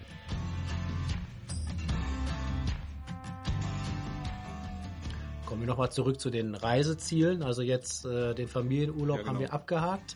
Wenn man jetzt mit einer Gruppe angelverrückter Frauen und Männer unterwegs ist, wo sollte man denn dann hinfahren? Hast du da einen Geheimtipp? Das kommt drauf an. Also meinst du jetzt, wenn man wirklich einen reinen Angelurlaub machen will, ja? Ja, reiner Angel gibt ja genug Leute, die wirklich dann, wenn sie vor Ort sind, hm. nur das Angeln im Kopf haben. Mhm. Ja, also ja, gibt natürlich viele Möglichkeiten. Aber ich zum Beispiel finde, äh, du erinnerst dich sicher, wir waren mal vor, oh, das ist ja auch schon irgendwie 10, 12 Jahre her, keine Ahnung. Da waren wir in Voltwig-Brügger. Das ist übrigens äh, schön zu hören, wenn man äh, jetzt so mitbekommt, wo man schon überall war. und, und, das fand ich, äh, äh, das war so der Parallelfjord, ich komme jetzt gar nicht mehr auf den Namen, der Gratangfjord, genau. Ja, das war und, super. Äh, also da habe ich auch schon gedacht, dass äh, wenn ich mal auch mit meiner Family hochfahren ja. würde, das fände ich auch super. Das fand ich so beeindruckend. Äh, genau, das war. Aber ja du kannst ja kurz darüber was erzählen. Ja, äh, das ist äh, also in, in, Nordnorwegen und das ist so ein, so ein ganz, äh, ganz schnuckeliger Fjord. Die Anlage auch direkt am, am, Fjord gelegen. Ich weiß allerdings nicht, also ohne Gewehr. Ich habe da jetzt in den letzten Jahren nicht gehört, wie es, ja, ob das da immer noch so ist, wie es früher war. Aber früher war es so. Ich weiß, wir waren da, glaube ich, zu einer während der Fußball-Europa- oder Weltmeisterschaft. Und das Schöne war da halt, dass äh, direkt neben den, neben den Hütten oder Rohrbus äh, war dann so ein riesiger Aufenthaltsbereich, wo man eben auch, wenn man das denn wollte, essen konnte oder auch mal ein Bierchen trinken. Und da hatte dann der Camp-Betreiber hatte dann auch dort eine große Leinwand und hat dann abends dann da Fußball gezeigt und wir haben dann da schön ein paar Bierchen geschlürft und also ich glaube, dass sowas wäre, glaube ich, wenn man, wenn man wirklich viel angeln will und auch mal feiern will, so, so eine Anlage in der Form, das wäre schon genau das Richtige. Ich glaube, der Campbetreiber damals, der war, war auch ein absoluter Cognac-Fan, ne? Ja, stimmt. das, sind die, das sind die Norweger aber alle, glaube ich. Genau. Und ja, ich glaube, glaub, die Norweger haben den höchsten pro Kopf Cognac-Konsum in ganz Die, die haben sogar eigene Marken, eigene norwegische Cognac-Marken. Das ist Wahnsinn, ne? Und wenn man überlegt, wie teuer das ist, da gibt es ja so eigene Läden, wo man so den hochprozentigen Alkohol kaufen kann. Ich habe das wirklich kein Scherz mal miterlebt. da war ich, das war glaube ich mit meiner Familie zusammen. Da war dann, kam dann so ein, so ein, ja, ich weiß nicht, so um die 60 so Norweger mit seinem Fahrrad aus so einem Laden und hatte dann links und rechts am Lenker hatte er dann da irgendwie jeweils so ein paar Buddeln drin. Ja, und dann ist ihm leider, irgendwie ist er aus dem Tritt gekommen und dann ist ihm das, Vor, äh, das Fahrrad umgeknallt. Ja, und dann waren natürlich die Flaschen zu Bruch gegangen. Der stand da, das, diesen Blick werde ich nie vergessen. Ne? Also der war, der war fix und alle. der stand da, der hat nichts mehr gesagt. Ich habe ihm dann noch irgendwie aufgeholfen, aber ja, das ist natürlich dann schon bitter, ne, wenn der Alkohol so teuer ist. Aber ich finde trotz allem, das machen wir ja eigentlich auch jedes Mal, wenn wir äh, on Tour sind, man muss sich jetzt nicht immer auf, auf Teufel komm raus. Man macht das ja ehrlich gesagt in anderen Ländern auch nicht, wenn man irgendwo anders hinfährt, dass man dann wirklich so bis in die kleinste Ritze des Koffers irgendwie das alles ausfüllt mit Bierdosen oder mit Wein, äh. Natürlich nimmt man sich dann, wenn man den Platz noch hat, was mit, aber ich finde, man kann durchaus sich auch mal ein Bier in Norwegen gönnen. Also, ja, vor allen Dingen, es ist ja auch ein Erlebnis in jedem Urlaub, wenn man in die dortigen Supermärkte geht. Ne? Ja, natürlich. Das kann mir keiner erzählen. Ja, das ist, das ist auch so ein bisschen, na, wie soll ich sagen, so, so, eine, so eine Mentalitätsfrage. So von viel, also viele, die, die sind dann regelrecht, äh, oder manche, die sind dann regelrecht genervt, dass es in Norwegen so teuer ist und die wollen dann wirklich so gut wie es geht überhaupt kein Geld dort lassen. Ne? Und äh, ich höre dann auch immer so, ja, das, die sind ja selber schuld, weil es zu teuer ist, aber die machen das ja jetzt nicht, um die Touristen zu ärgern. Ne? Und ich weiß noch, Thomas, als wir auf dem Rückweg von unserer Hecht- und Barschtour waren in Oslo, da hat, glaube ich, Deutschland gegen aus, äh, äh Argentinien, glaube ich, 4 zu 0 gewonnen. Da haben wir noch die restlichen zwei Tore da im, im Flughafengebäude gesehen. Da habe ich gesagt, komm Thomas, jetzt spendiere ich mal ein Bier. Das werde ich auch nie vergessen, habe ich so zwei kleine Bier geholt am, im Flughafen und die zwei Bier haben dann 25 Euro gekostet. Aber gut, in dem Moment war es mir das dann auf jeden Fall wert. ja. Äh, so, das war übrigens, äh, fällt mir gerade mal ein, äh, das war 2006 Gratangfjord. Ich weiß nämlich auch ganz ah. genau nach dieser Cognac-Nacht. da haben wir, glaube ich, auch nicht so viel geschlafen. Und dann äh, sind wir ein bisschen müde morgens zum Flughafen gefahren. Und äh, als ich dann gegen Nachmittag wieder zu Hause war, weiß ich noch ganz genau, wie ich dann abends äh, das Spiel Deutschland gegen Polen geguckt habe. Da haben wir, glaube ich, ich weiß gar nicht, 2-1 gewonnen. Da hat auch der Neuville, glaube ich. Das weiß ich auch noch, genau, genau, ja. Genau, das war das. Und, äh, oder 1 ja, glaube ich, ne? ich weiß nicht. Aber ja, oder kann auch 1 0 sein. Irgendwie Odon Odonkor und Neuville haben da irgendwie kombiniert und das Tor geschossen. Ja, und da war ja dann dieses Sommermärchen 2006. Das war ja dann auch, wir kamen wieder lag jetzt nicht an uns, aber war dann vier, fünf Wochen Kaiserwetter in Deutschland. Also das war eine schöne Zeit. Und ich finde es gerade erschreckend, dass das schon so lange her ist. Ja, Wahnsinn, ne? Das ist echt Wahnsinn, wie die Zeit vergeht. Kommen wir nochmal zurück zu den Reisezielen. Wir haben jetzt die Angelgruppe, Gratangfjord hast du empfohlen. Was ist denn, wenn ich jetzt noch Angelverrückter bin und habe nur den Großfisch äh, im Sinn? Da Das- kommt natürlich drauf an, welchen Großfisch. Ne? Es gibt ja, Ja, wir können ja mal überlegen. Äh, also ich würde jetzt einfach mal den Dorsch nehmen und den Halbut. Fangen wir Ja. mal mit dem Dorsch an. Du hast ja auch extrem lange gebraucht, um deinen ersten 30-Fünder zu fangen, weil das Ja. weiß ich auch noch ganz genau während unserer ersten Touren. Komisch, du warst immer mit dabei. Ne? Ja, ich war wirklich auch dabei. Ja. Und da gab es auch echt ganz skurrile Sachen. Wir waren, glaube ich, mal vor Summeroy und da war mein Onkel damals auch mit. Da waren wir also privat Ja, stimmt, in. Angelurlaub in Norwegen und irgendwann draußen äh, auf offener See bekam dann mein Onkel echten Mordsbiss, drillte ein, zwei Minuten. Ja, und dann gab es einen Schnurbruch. Ja, er war natürlich ziemlich verzweifelt und war auch, also mein Onkel Dirk, der ist immer sehr schnell seekrank. Ja, und dann saß er bleich und übel im Boot und wollte eigentlich wieder reinfahren und trauerte dem verlorenen Fisch hinterher. Ja, und dann sind wir weitergedriftet. Ich habe dann nochmal netterweise ein bisschen geangelt und bekam dann auch einen Hammerbiss, fing einen riesigen Dorsch. Äh, nachher zeigt sich, der war über 30 Pfund schwer. Ja, und was passierte danach aber im Filetieren? Im Magen des Dorsches war der Pilker von meinem Onkel. Ja, stimmt, da kann ich mich auch noch dran erinnern. Wahnsinn. Das ne? ist ja eine Geschichte, die glaubt ja keiner. Äh, aber Aber da, sowas ähnliches habe ich auch erlebt, jetzt äh, auch, ja, ne, ohne, ohne Witz, auch in Norwegen, ne? Das äh, äh, im Süßwasser. Da, genau, das muss ich unbedingt noch erzählen. Also, um nochmal zurückzukommen auf, auf die, äh, äh, sorry, wenn ich das noch einstreuen darf. Da war ich eben auch mit meiner Familie in Norwegen und das war eben dieser besagte erste Norwegen-Urlaub und da hatten wir so eine, so eine ganz, ganz einfache Hütte direkt an so einem Verbindungskanal zu so einem, ja, zu so einem Fjord. So. Und dann, äh, mein Vater, der war halt auch leidenschaftlicher Aalangler und der fragte dann so den Vermieter, wie sieht's denn hier aus mit Aal? Ja, ja, gut, gut, Aal. Äh, und ähm, so, dann haben wir dann die erste Nacht da direkt uns, unsere Aalköder ausgelegt. Man muss wissen, mein Vater hat immer äh, riesige, ja, ausrangierte Kochtöpfen voller äh, Würmer, also ab jetzt Tauwürmer oder Mistwürmer, das, das musste alles immer mit in den Urlaub. Ne? So, dann haben wir halt da unsere Köder ausgelegt und der Vermieter hatte parallel eine Reuse. So, und dann hatten wir, glaube ich, in der einen Nacht, ich weiß es nicht, 15, 20 Aale, weiß der Geier, ne? So, und, äh, und dann kam der und guckte dann am nächsten Tag, Wahnsinn, holte er seine Reuse rein, da war nur ein einziger drin, ne? So, und dann waren wir eben am Nachmittag nochmal an so einem See, und da, da hat mein Vater einen Aal dran gehabt, der ist ihm abgerissen, und eine Stunde später fing er einen Aal von, weiß ich noch genau, fast vier Pfund oder dreieinhalb Pfund schwer.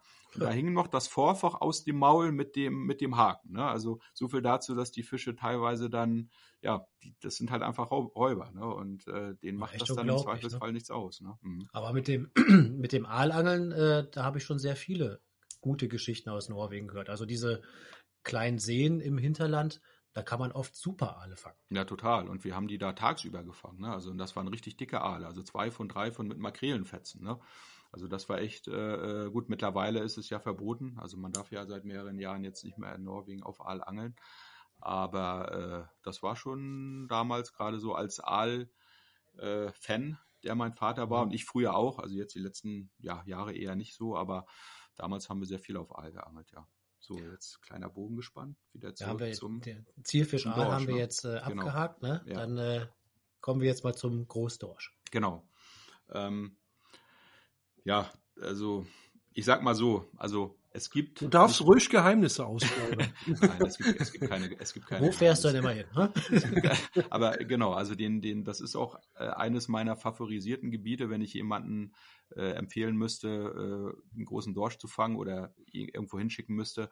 Also du hattest ja es vorhin angesprochen, Markus, meine ersten 30-fündigen, also wirklich ehrlichen 30-fündigen Dorsch habe ich vor, vor Löpper gefangen. Das ist der Ausgangsbereich des Quenang-Fjords. Da, da war ich ja, auch mit.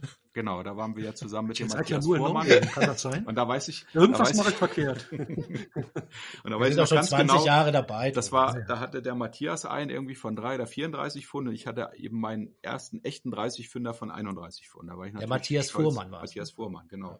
Da war ich natürlich stolz für Oscar. Ansonsten, was natürlich ein herausragendes Revier ist für große Dorsche, speziell äh, vom Skrei, das ist ja, äh, ja der, der sogenannte Wanderdorsch, der eben immer nur äh, ja, so ab Januar, Februar bis April so in Reichweite der Angler kommt aus der, aus der Barentssee. Und äh, da ist natürlich Seroja ein absolutes Ausnahmerevier. Ich hatte auch selber mal das Glück, dort angeln zu dürfen mit dem Volker Dapert zusammen. Äh, und äh, da haben wir, glaube ich, Dorsche gefangen, so bis knapp 30 Kilo. Und haben dann da aber äh, im, im Hafen dann Fische gesehen, die, die wogen dann so 34, 35 äh, Kilo. Und es kommt eben auch nicht von ungefähr, dass der Michael Eisele nach wie vor den Weltrekord äh, ja, innehält bezüglich Dorsch und der wog äh, 47 Kilo, war 1,60 Meter lang und den hat er eben auch vor Seroja gefangen. Ne? Und äh, man kann sich das nicht vorstellen. Ne? Also der, der, der Scry, der, der sieht schon auch ein bisschen optisch kann man den, also wir hatten einmal das Glück, dass wir so einen verspäteten Scry irgendwann im, keine Ahnung, Mai, Juni äh, gefangen haben und äh, den haben wir dann mal neben den, dem klassischen Dorsch äh, dem den klassischen Dorsch gelegt und da sieht man schon, der ist also deutlich schlanker. Auch der Kopf hat eine schlanke Kopfform, weil es eben ein Wanderer ist. Ja, Sky, das bedeutet so viel wie Wander Wanderer auf, auf Norwegisch. Der ist halt also sehr viel unterwegs und, und man merkt auch wirklich den, den Unterschied, also im Kampfverhalten. So ein Sky, das ist schon irre. Du, du, du angelst dann da mit deinen großen äh, Gummifischen zwei, drei, 400 Gramm und wenn dann so eine Maschine von 20 Kilo da reinballert, ah, das ist schon heftig. Da wird dann so die 30 Pfund Route nicht nur krumm gezogen, sondern die zerren da schon wirklich auch ein paar Meter Schnur runter. Ne? Also das ist schon wirklich ein absolutes Erlebnis. Du ähm, sagtest gerade 30 Pfund Route, das finde ich übrigens da, wenn ich da mal einhaken darf, ein interessantes Thema. Was denkst du denn zu diesem Thema Light Tackle in Norwegen? Also jetzt ich kann ja direkt auch mal meine Meinung sagen. Ich glaube, dass viele Leute, die mit zu leichtem Gerät dort angeln, noch nie richtig große Fische da gefangen haben, weil eigentlich braucht man auf große Dorsche, auf Halbut sowieso unter 30 Pfund ja gar nicht anfangen. Ja, also ich finde auch, also das natürlich kann man äh, kann man ein bisschen Spaßangeln machen oder wenn man jetzt im, im, im Fjord angelt oder auch mal auf Heilbutt, ich sag mal, wenn es nicht tiefer als 10, 15 Meter ist und dann mache ich auch sehr gerne mal das Wurfangeln auf Heilbutt, aber habe trotzdem immer eine Route, die so ja zumindest so 120, 150 Gramm schwer ist, weil im Zweifelsfall kann man dann ja dem Fisch hinterherfahren. Aber ich sag mal gerade jetzt äh, beim beim richtig großen Dorsch und wenn man dann äh, äh so wie beim Sky äh, äh, die dann auf 50, 60, 70 Metern fängt oder generell jetzt beim Großdorschangeln, äh, die, die Burschen, die, die fängt man meistens äh, jetzt eben nicht auf 10, 20 Metern, sondern schon eher so an den an den Nasen von diesen Abbrüchen zum tiefen Wasser hin und da ist es dann eben oftmals 80, 90, 100 oder 120 Meter tief. Naja, und wenn du dann da mit so einer 80, 100 Gramm äh, äh Route auf 100 Metern angelst und da so eine Maschine ansteigt, dann hast du wirklich ein Problem. Ne? Und ich finde, ich kann verstehen, dass man Spaß beim Angeln haben will, aber ich finde, man muss als Angler immer äh, die Kontrolle über den Fisch haben. Und wenn man die nicht mehr hat, dann besteht natürlich zum einen äh, die Gefahr, dass man den Fisch verliert und zum anderen eben aber auch die Gefahr, dass, dass der Fisch, also die Muskulatur völlig übersäuert, wenn man dann so ein, wenn man so einen, so einen Fisch dann oben hat und will den dann zurücksetzen, der ist dann so ausgepowert, äh, das macht dann wirklich gar keinen Sinn mehr, so einen Fisch dann zurückzusetzen. Ne? Insofern dann lieber ein bisschen kräftigeres Gerät benutzen und den, den, den, mit dem man dann auch den Drill forcieren kann, weil das ist auch immer so ein Trugschluss. Ne? Man, man denkt dann immer, wenn ich jetzt zum Hechtangeln gehe oder zum Zanderangeln und hat dann so eine, so eine, keine Ahnung, so eine 50 Gramm Zanderrute oder 80 oder 100 Gramm Hechtrute, und denkt da so, ach ja, Mensch, das ist ja schon ein ganz schönes, ganz schöner, ganz schönes Brett und nimmt sich dann so eine vermeintliche 30 Pfund Route, ja, und hält die dann so an die Decke, was viele dann so machen, boah, ist das ein Prügel. So, aber dann, äh, wenn man dann aber mal so, so einen Köder, den man ja eben braucht, in solcher Tiefe von 80 oder 100 Metern, von, von 300 oder 400 Gramm, äh, ja, wenn man den dann an diese Route hängt, mit der dann angelt, da merkt man schon, oh, ich brauche das schon, ja. Also da darf man sich dann auch nicht äh, ins Boxhorn jagen lassen, weil man dann der Meinung ist, ah nee, so ein Prügel, das brauche ich sowieso nicht. Weil wenn du dann in 100 Metern Tiefe angelst und hast da noch eine starke Drift und dann steigt so ein großer Fisch ein, dann brauchst du einfach diese Reserve. Ne? Oder noch krasser ist es natürlich beim Heilbutt. Ja, der Heilbutt, das ist mir auch so im, im Gedächtnis geblieben von dem, von dem äh, ja, Volker Dapotz, der hat mal gesagt, ein Heilbutt äh, oder Heilbutt-Angeln, das ist im Prinzip Begem-Angeln, weil ein Heilbutt oder ein Begem-Fisch, Begem-Angeln, das sind äh, Fische. Also wenn man äh, Begeben-Fischen macht, dann angelt man auf Fische, die über 100 Kilo schwer werden können. Ja, und der Volker, der hatte jetzt schon äh, äh, ja, zwei Heilbutte von 200 Kilo gefangen.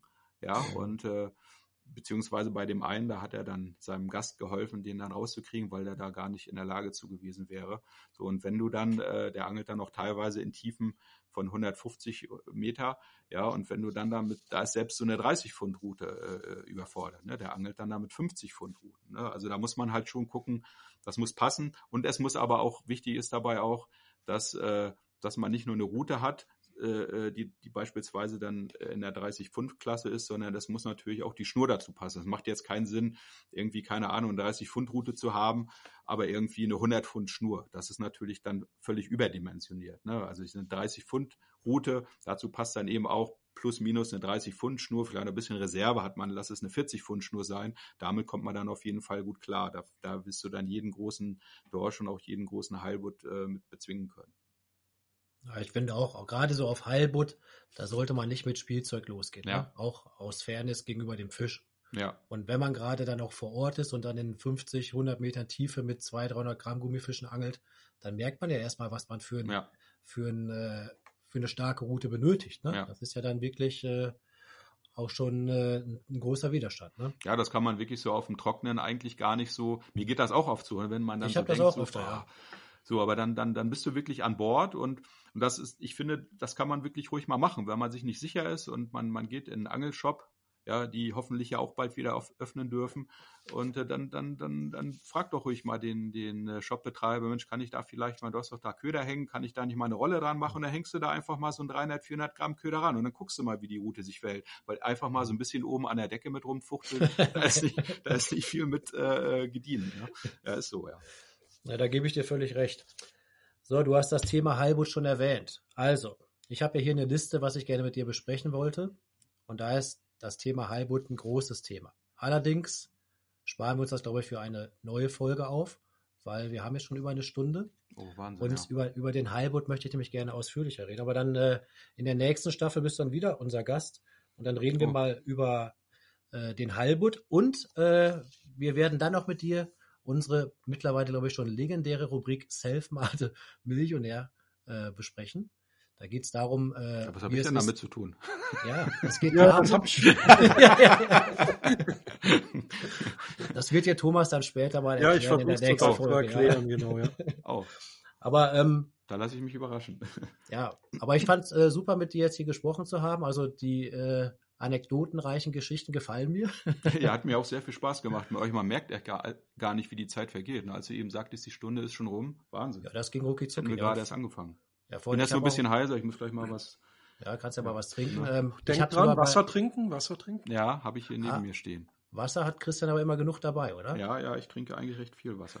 Ja, das ist auch noch so ein Tick, kann das sein? Die Angst vorm, nicht die Angst vorm Erdtrinken, sondern die Angst vorm Verdursten. ja, aber ich merke das tatsächlich. Ne? Wenn ich wirklich mal wenig trinke, dann, dann, dann habe ich so leichte Kopfschmerzen dann. Also ich merke das schon, wenn ich zu wenig trinke, ja. Wie viel trinkst du am Tag? Äh, In, insgesamt jetzt, oder? Ja, nee, Nur Wasser. nur die Alkohol lass mal weg.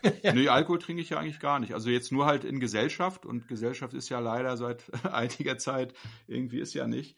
Ähm, ja, da trinke ich dann schon mal ein Bier, aber so zu Hause eigentlich alleine trinke ich eigentlich überhaupt keinen Alkohol. Eigentlich dann ja Wasser oder, oder irgendwie mal eine Cola Light oder sowas. Aber du bist bekannt dafür, dass du immer eine Wasserflasche äh, in deiner Nähe hast. Ja, ich habe immer, Egal ich, bring- also ich bringe jeden Tag, entweder bringe ich mal so ein Sixpack mit hier ins Büro oder heute habe ich mir zum, heute Morgen habe ich mir eine Flasche dann mitgebracht, ja. Hm. Schön, dann können wir noch ein bisschen Wellness machen. ja. Vor allem mir fällt gerade auch auf. Bei unserer netten Plauder Plauderei hier habe ich auch eine Rubrik ganz vergessen, die wir normalerweise immer Genau, zu schnell Beginn gefragt, abfragen. ja. Genau, unsere Rubrik schnell gefragt. Da vielleicht kriegen wir das wahrscheinlich noch hin. Ja, das, wir machen jetzt einfach zum Schluss gefragt, ja. Schnell gefragt. Zehn Fragen, zehn Antworten. Mhm. Okay. Wir fangen mal an mit meinen zehn Fragen. So. Alleine angeln oder zu zweit? Zu zweit. Berge oder Meer? Mehr. Dorsch oder Meerforelle? Oh, Schneller, schneller! Dorsch. Weg oder Ziel? Ziel. Beifänger oder Überbeißer? Überbeißer. Rammstein oder Scooter? Ah, das ist auch fies. äh, Scooter. Fahren oder Fliegen? äh, fliegen. 50 Pfund Dorsch oder 100 Kilo Butt? Oh, das, guck mal, 100 Kilo Butt. Challenge oder Spaßangeln? Spaßangeln. Thomas, bist du mit den Antworten zufrieden? Ich bin absolut zufrieden. Mit Scooter, da bin ich immer noch ein bisschen schockiert, aber da komme ich vielleicht nachher noch drüber. Vielleicht können, wir, vielleicht können wir noch in den sozialen Medien Christian Ja, das ist persönliche so- Playlist Ja, das ist ja auch der, der André Hörmann und das ist, mit dem bin ich auch häufiger in Norwegen gewesen, das ist so ein Insider. So, Der so arbeitet Scooter. bei Dientour, ne? Der arbeitet bei Dientour. So, und ich, äh, dem habe ich das mal erzählt. Meine Frau hat mir mal tatsächlich äh, Konzertkarten für ein Scooter-Konzert äh, geschenkt. So, und ich habe damals hatten wir ganz früher noch so eine spezielle Rubrik oder so ein Extraheft. Äh, äh, so fängt man Hechte, so fängt man Karpfen. So, und da waren wir auf diesem Scooter-Konzert. Und das Problem war, ich wusste, ich hatte, wir hatten kein Bargeld und wir konnten uns dann nichts, keine Getränke kaufen. Und auf einmal, also wir standen dann da so am Tresen, scheiße, was machen wir denn jetzt? Ne? Und dann sprach mich jemand an, Entschuldigung, äh, Sie sind doch von Fisch und Fang. Da war ich mit einem Karpfen auf diesem Cover von diesem Extraheft. So, und dann, dann hat der Typ, hat uns dann irgendwie so zwei, drei Bier jeweils spendiert. Das ist doch nicht nötig. Ach komm, das mache ich gerne. Ja, und dadurch haben wir dann da was zu trinken gehabt. Ne? So ist das manchmal auch. Manchmal ist es, hat es auch Vorteile, wenn man, wenn man ein bisschen bekannt ist. Scooter-Fans und Angler unter sich. Scooter-Fans, ja. Nein, aber Randstamm finde ich natürlich auch klasse. War ich aber noch nie auf dem Konzert. Also das muss vielleicht, ja, habe ich da ja nochmal die Gelegenheit. Vielleicht kannst du ja auch unseren nächsten Gast danach fragen, ob sie schon mal auf einem Rammstein-Konzert war, weil unser nächster Gast ist die Claudia Dager. Ah, okay. Und wir haben nämlich noch eine Rubrik, die ist aber jetzt wirklich immer zum Schluss. Das ist die Rubrik Nachgehakt, was du schon immer von einer Person wissen wolltest. Und diesmal ist ja die Person für dich, was du schon immer von Claudia Dager wissen wolltest. Oh. Hast du eine Frage für die Claudia? Nachgehakt. Was du schon immer wissen wolltest. Puh. Die Karpfen Queen aus Hamburg. Ganz genau. Äh, ja. Wie viel Karpfen sie schon gegessen hat in ihrem Leben. Das ist eine gute Frage. Das ist eine wirklich gute Frage. so weiß ich nicht. Aber ja, nee, so ansonsten. Ähm, Ja, die Frage finde ich gut. Die werden wir der Claudia stellen und äh, sie ist beim nächsten Mal unser Gast. Christian, ja, das wird ein tolles Gespräch, denke ich. wir sind jetzt am Ende und hat wirklich großen Spaß gemacht. Ja, mir Es- auch absolut. Besten Sehr Dank viel. für die Zeit und für das Gespräch. Wir überlegen jetzt noch, ob Thomas bald wieder in den Norden fährt, um da irgendwelche Familienanschlüsse zu finden. Ich bin da mit dabei. Eigentlich sollten, lass uns das mal vielleicht, äh, wenn das alles mit diesem ganzen Corona-Mist vorbei ist, dann, dann machen wir mal eine Tour nach Norwegen zusammen. Ja, Ja, gerne. das hört Ja. sich gut an, ja. Also, das kann man ja mal kombinieren. Dann machen wir mal so eine, die Hälfte Meeresangeln und dann noch mal ein bisschen Hecht und Barsch und so. Thomas, wir kennen ja auch noch da Geheim, diesen, Geheimgewässer. diesen Geheimsee, Ja, ja. wo man rudern muss und so. Ja, Das machen wir. drauf. Freue ich mich drauf. Christian, ich wünsche dir noch einen schönen Tag und Ja, wir euch hören auch. uns dann beim, in der nächsten Staffel spätestens zum Thema Halbut. Ja, vielen Dank. Und euch auch. Habt einen schönen Tag und bis zum nächsten Mal. Ne? Ciao. Wir wünschen euch auf jeden Fall auch eine schöne Zeit am Wasser, falls ihr gleich noch angeln geht oder am Angeln seid. Ich weiß ja gar nicht, wo ihr unseren Podcast hört. Könnt ihr uns, uns übrigens gerne mal schreiben bei den sozialen Medien, wo ihr den Podcast hört. Finde ich mal ganz spannend. Ja, äh, beim nächsten Mal geht's weiter mit Claudia Dager, Karpfenangeln. Ciao! Bis denne. Ciao.